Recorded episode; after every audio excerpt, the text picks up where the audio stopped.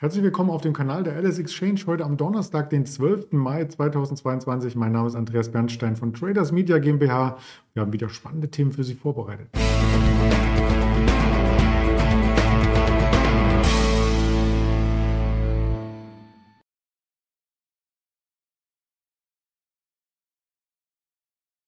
Neben dem DAX, der sehr volatil ist, blicken wir auf den Silberpreis. In dieser Analyse haben die aktuellen Quartalszahlen von Heidelberg Zement und Warta mitgebracht und klären, warum Apple nicht mehr die Nummer eins ist. Wir soll heißen der Ingmar Königshofen und ich, den ich recht herzlich begrüße. Hallo Ingmar. Hi Andreas. Ja, der DAX äh, scheint heute Morgen erst einmal mit einem starken Minus eröffnet zu haben und versucht einen Boden zu bilden. Das sah gestern gänzlich anders aus. Wie kann man denn das Puzzle zusammenbringen? Ja, momentan hat man das Gefühl, dass jeder Anstieg dazu genutzt wird, wieder ja, Short-Einstiege zu suchen, beziehungsweise Positionen abzubauen. Der Markt immer wieder nach einer kurzen Stärkephase, wenn man überhaupt so sagen darf, wenn er mal 100, 200 Punkte steigt, kommt dann wieder deutlicher unter Druck. Wir hatten gestern Inflationsdaten aus den USA bekommen.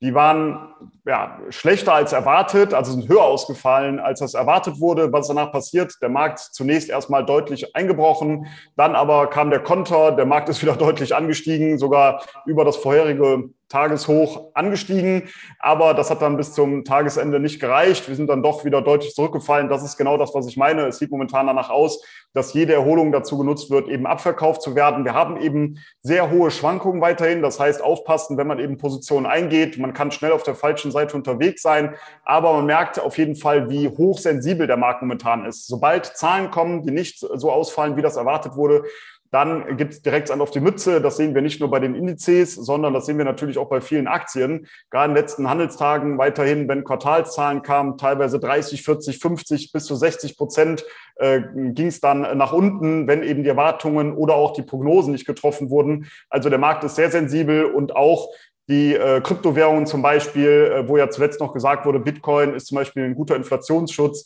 Da geht es auch nur noch momentan eine Richtung und zwar abwärts. Also alle Assetklassen momentan massiv unter Druck.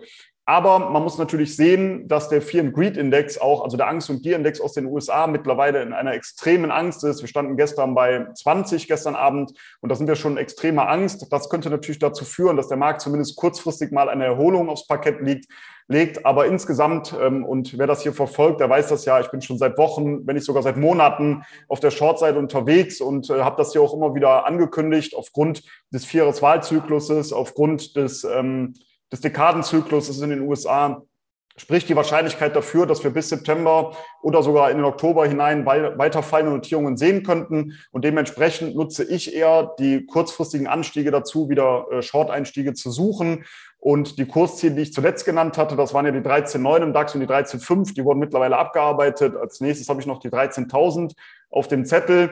Aber wie gesagt, kurzfristig, wenn der Markt steigt, nutze ich das zum Short-Einstieg, aber halt dann auch nicht stur an diesen Shorts fest bis zu den gewissen Kurszielen, sondern wenn der Markt dann fällt, 100, 200, 300 Punkte, dann nehme ich auch Teilverkäufe vor. Und wenn es dann wieder einen Anstieg gibt, versuche ich eben dann wieder neue Short-Einstiege zu suchen, weil der Markt unterliegt eben enormen Schwankungen momentan. Und wie ich eben schon gesagt habe, das Sentiment ist extrem negativ. Ich hatte gerade am Wochenende in Dresden einen Vortrag auf dem Börsentag und da habe ich mal gefragt, wer davon ausgeht, dass der Markt in den nächsten zwei Wochen eher steigt. Das war eine Person und der Rest ging davon aus, dass der Markt weiter fallen wird. Also man sieht schon, wie negativ momentan natürlich die Sachlage ist. Man muss immer dazu sagen, man ist sehr geprägt natürlich von den letzten äh, Bewegungen am Markt. Da muss man sehr aufpassen. Deshalb ist das Sentiment für mich natürlich auch ein Kontraindikator und es könnte zumindest kurzfristig mal dazu führen, dass wir einen Anstieg sehen. Aber ich nehme das dann eher wieder zum Anlass, einen Short-Einstieg zu suchen. Solange wir unter der wichtigen Unterstützung 14.8 bis 15.000 notieren, ist aus charttechnischer Sicht eher ja, die Short-Seite zu favorisieren. Zumindest ist das so, wie ich vorgehe.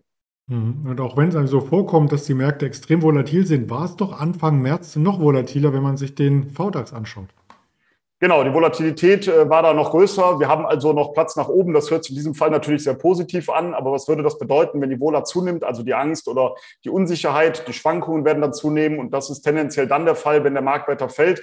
Und du hast es gerade hier aufgezeigt mit dem VDAX. Also auch da kann es natürlich oder spricht noch einiges dafür, dass wir da noch deutlich zulegen können. Was würde das heißen? Das würde bedeuten, dass der Markt weiter unter Druck kommt. Und das würde natürlich auch zu dem ja, äh, sprechen, was ich gerade eben schon gesagt habe. Mhm.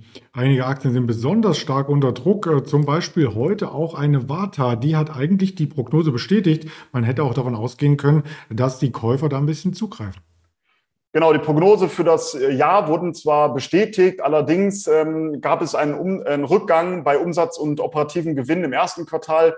Und man hat jetzt schon gesagt, dass die Erwartungen für das zweite Quartal wohl auch nicht äh, erreicht werden. Und das drückt natürlich auf die Aktie. Die Aktie stand eben bei minus 15 Prozent. Das ist das, was ich moment, oder eben schon gesagt habe. Der Markt reagiert hochsensibel auf die Daten. Sobald eine Erwartung nicht getroffen wird oder auch die Prognosen nicht so gut sind, ja, dann ja, wird eben die Aktie auch schnell verkauft oder welche Assetklasse das auch immer ist. In diesem Falle die Warta-Aktie wurde dann eben sehr schnell verkauft.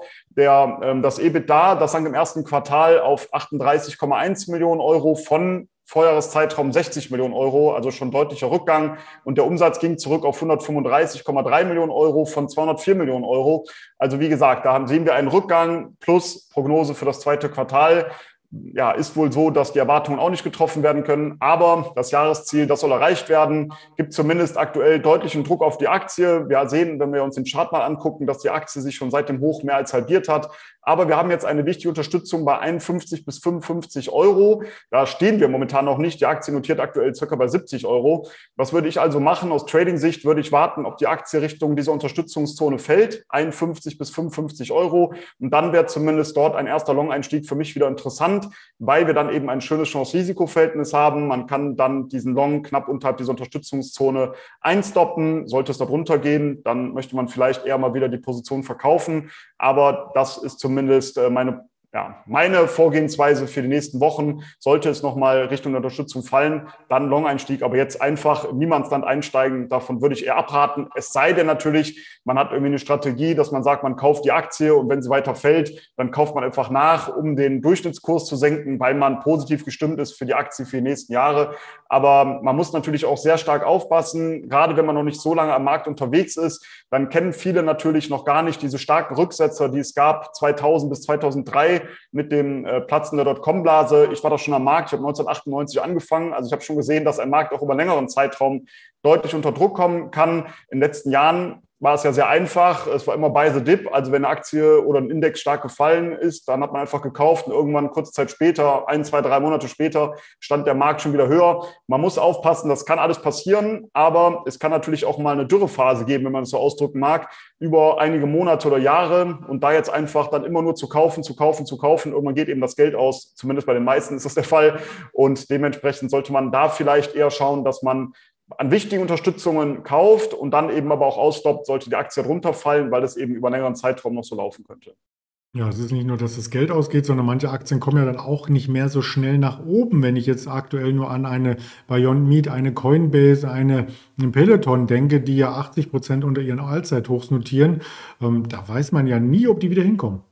Ja, also es ist unglaublich. Ich habe also Peloton zum Beispiel, habe ich mir auch die Tage angeguckt, steht jetzt, glaube ich, bei 12 oder 13 Euro und stand bei 140 mhm. im Hoch. Also schon unglaublich, wie die Aktien jetzt abgestraft werden. Ähm, ja, wenn man langfristig orientierter Investor ist, dann kann man natürlich hier als antizyklischer Trader oder Investor mal einsteigen, meiner Meinung nach. Ähm, ich versuche ja immer eher die Aktien dann zu kaufen, wenn es mal eine stärkere Korrektur gab. Das wäre jetzt hier eben der Fall bei diesen verschiedenen Aktien, die du auch genannt hast. Ich möchte eben nicht dann einsteigen, wenn die Aktien auf Allzeithochs notieren. Dementsprechend ähm, wäre jetzt langsam wieder eher eine Phase, wo ich sagen würde, man kann mal die ein oder andere Aktie einsammeln, aber immer mit dem Hintergedanken, dass es noch eine ganze Ecke weiter so laufen kann und man dann nochmal Pulver hat, um eben entsprechend nachzukaufen. Mhm. Ja, mal schauen, ob das Pulver oder der Zement bei Heidelberg Zement äh, schon trocken ist, denn die Aktie ist auch im Abwärtstrend und die hat aktuell mit den ähm, Preiserhöhungen zu kämpfen, die sie an die Kunden weitergeben möchte.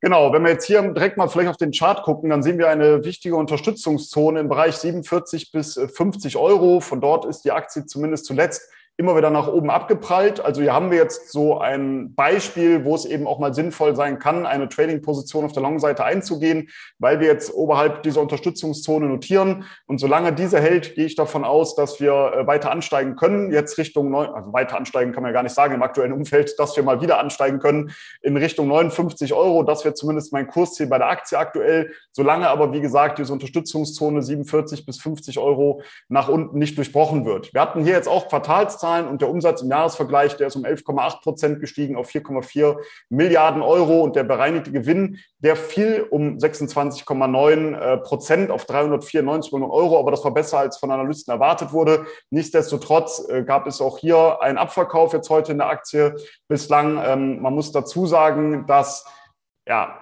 in den Prognosen äh, für das laufende Jahr äh, vieles noch nicht eingepreist ist. Zum Beispiel wird komplett ausgeklammert die Auswirkungen des Russland-Ukraine-Krieges. Und das kann natürlich noch eine gewisse Auswirkung haben. Auch auf Heidelberg Zement muss man abwarten. Aber aus Trading-Sicht könnte es jetzt hier interessant sein, zumindest mal eine erste Position aufzunehmen. Mhm.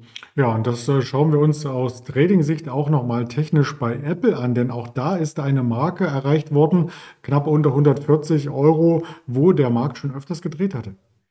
Genau, hier haben wir eine sehr interessante Ausgangssituation auch. Äh, wenn man jetzt positiv gestimmt ist für die Apple-Aktie, dann wäre jetzt eigentlich ein guter Zeitpunkt, äh, vielleicht auch mal hier eine Long-Position zu öffnen. Ich sehe das ja jetzt wirklich immer eher aus Trading-Sicht, jetzt nicht aus Investor-Sicht sondern aus Trading-Sicht, weil wir haben ja eine sehr, sehr äh, breite Seitwärtsrange schon seit Dezember 2021 zwischen 135 Euro auf der Unterseite und 163 auf der Oberseite. Aktuell sind wir bei ungefähr 140 Euro. Du hast es gerade schon angesprochen. Also an der unteren Grenze dieser Seitwärtsrange. Und wenn man jetzt davon ausgeht, dass diese Seitwärtsrange weiter hält, dann kann man hier natürlich mal eine Long-Position aufnehmen mit dem Ziel bei 160 bis 163. Aber man muss natürlich sagen, sollte diese, Unter oder diese Unterstützung bei 135 nach unten durchbrochen werden, also diese Seitwärtsrange nach unten verlassen werden, dann wäre das Kursziel das nächste bei 107 bis 110 Euro. Also aus Trading-Sicht super interessant, aber man sollte dann wirklich auch einen Stop setzen, weil wenn die Seitwärtsrange nach unten verlassen wird, dann kann es nochmal ordentlich, ordentlich eins auf den Deckel geben, weil dann nimmt man wieder diese Differenz zwischen ja, dem Hoch und dem Tief dieser Seitwärtsrange und projiziert das eben an den Ausbruchspunkt ran. Dann wäre das Kursziel 100 107 bis 110 Euro. Warum wir über die Aktie sprechen, ist natürlich ganz interessant. Apple war bis vor kurzem das wertvollste Unternehmen äh, der Welt, ist jetzt aber von Saudi Aramco abgelöst worden. Saudi Aramco hat natürlich von den steigenden Ölpreisen der letzten Wochen deutlich profitiert. Auf der anderen Seite hat Apple eben deutlich gelitten, hat eben deutlich verloren und dementsprechend ist Saudi Aramco jetzt ähm, mehr wert als Apple mit 2,43 Billionen US-Dollar, Apple bei 2,41 Billionen US-Dollar. Also wurde jetzt überholt und deshalb haben wir uns ja gedacht, macht es vielleicht Sinn, heute mal über die Apple-Aktie zu sprechen, weil es eben aus charttechnischer Sicht natürlich jetzt ganz interessant erscheint. Vielleicht da auch noch ein Zahlenspiel hinten angestellt. Ähm, wir haben den Ölpreis im letzten Monat um 17 Prozent nach oben laufen sehen und die Apple-Aktie um 17 Prozent nach unten, also dieselbe Zahl. Und wenn man den Kryptomarkt nochmal aufgreift, den du vorhin angesprochen hattest, der gesamte Kryptomarkt kommt nur noch auf einen Wert von 1,4 Billionen US-Dollar, also ähm, weniger als Apple oder Saudi Aramco. Ja, Wahnsinn. Also wenn man sich die Zahlen immer wieder anhört, genau das mit 17 Prozent äh, Anstieg und Verlust bei Apple, das habe ich eben auch gesehen. Aber wenn du jetzt gerade gesagt hast, wie groß der Kryptomarkt eigentlich mhm. nur ist, in Anführungsstrichen, äh, schon sehr erstaunlich. Ne? Ja, das stimmt. Ja, lass uns da lieber über das Tafelsilber sprechen oder über den Silberkurs an sich. Der ist auch unter Druck geraten und technisch vielleicht um die 21 auch einen zweiten Blick wert. Genau, deswegen wollten wir heute auch nochmal drüber sprechen. Da gibt es jetzt von verschiedenen Vorfiltern gar nicht so viel zu sagen. Man sieht natürlich nur, dass das Sentiment relativ negativ jetzt ist. Viele Marktteilnehmer gehen davon aus, dass Silber weiter fallen sollte. Für mich ja eher als Kontraindikator, wie ich eben schon gesagt habe, eher ein Anzeichen, dass jetzt auch wieder ansteigen könnte. Von der Saisonalität eher leicht abwärts gerichtet momentan noch. Aber wir haben eben aus charttechnischer Sicht ein interessantes Konstrukt meiner Meinung nach, denn wir haben eine breite Seitwärtsrange schon seit Herbst 2020 zwischen ungefähr 21 Dollar, 21 Dollar 50 auf der Unterseite, auf der Oberseite die 30 US-Dollar. Da ist es jetzt in den letzten Monaten hin und her gelaufen und wir sind momentan am unteren Rand dieser Seitwärtsrange. Von daher hier interessant aus meiner Sicht eine Long-Position zu eröffnen mit den Zielen bei 24 bis 26 US-Dollar. Mhm. Schauen wir uns auf alle Fälle weiter an. Genauso wie weitere Quartalszahlen. Auch heute vor der US-Eröffnung gibt es wieder viele Unternehmen, die ihre Zahlen offenlegen. Die haben wir hier als Übersicht einmal mitgebracht und würden auch noch auf den Kalender hinweisen, der 14.30 Uhr die Erzeugerpreise aus den USA bereithält und die Erstanträge auf Arbeitslosenunterstützung wie an jedem Donnerstag geschehen. Ja, ansonsten gibt es die sozialen Kanäle. Ich weiß nicht, ob der Ingmar die schon kennt. Wir sind auch auf Twitter, auf Instagram und auf Facebook und äh, unser schönes Stimmchen ist verewigt als Podcast bei Spotify, dieser Apple Podcast und Amazon Music. In diesem Sinne ganz vielen Dank äh, für deine Instruktionen zum Markt und charttechnischen Chancen. Wir sehen uns nächste Woche gerne wieder. freue ich mich drauf. Viel Erfolg weiterhin und wie gesagt, Position vielleicht lieber etwas kleiner halten bei den aktuellen Schwankungen und alles Gute. Bis zum nächsten Mal. Ciao. Danke, ciao.